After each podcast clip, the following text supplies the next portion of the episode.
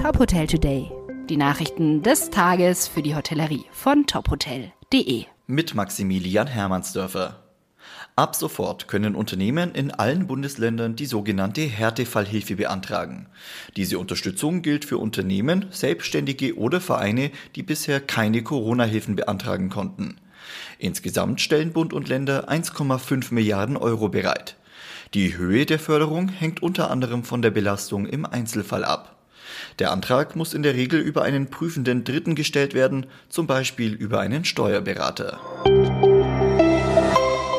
Es ist der Startpunkt für unseren Kampf zurück zur Normalität.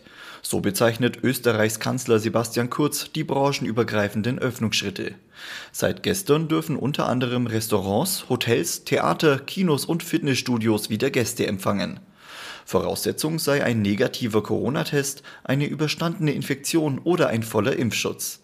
Um den Tourismus anzukurbeln, will Österreich ab nächster Woche kostenlose Corona-Tests für ausländische Gäste anbieten. Diese Möglichkeit soll in öffentlichen Testzentren, Apotheken oder auch direkt im Hotel oder im Gasthaus bestehen.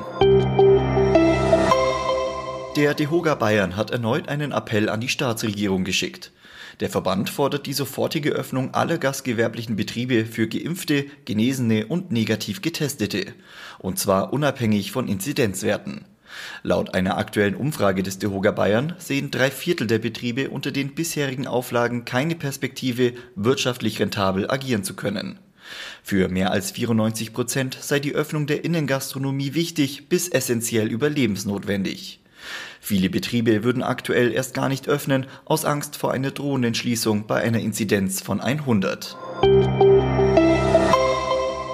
Die Expedia Group hat in ihrer neuen Reiseumfrage die Urlaubstrends 2021 ermittelt. Demnach plant knapp die Hälfte der Befragten in den nächsten Monaten einen Badeurlaub. Mehr als ein Drittel bevorzuge eine Städtereise. Die Bedeutung flexibler Stornierungsbedingungen habe im Vergleich zu 2020 deutlich zugenommen. Laut Expedia hätten die Ausgangsbeschränkungen zu einem Nachfragestau geführt. Urlaubsreisen würden deshalb voraussichtlich Mitte des Jahres stark zunehmen.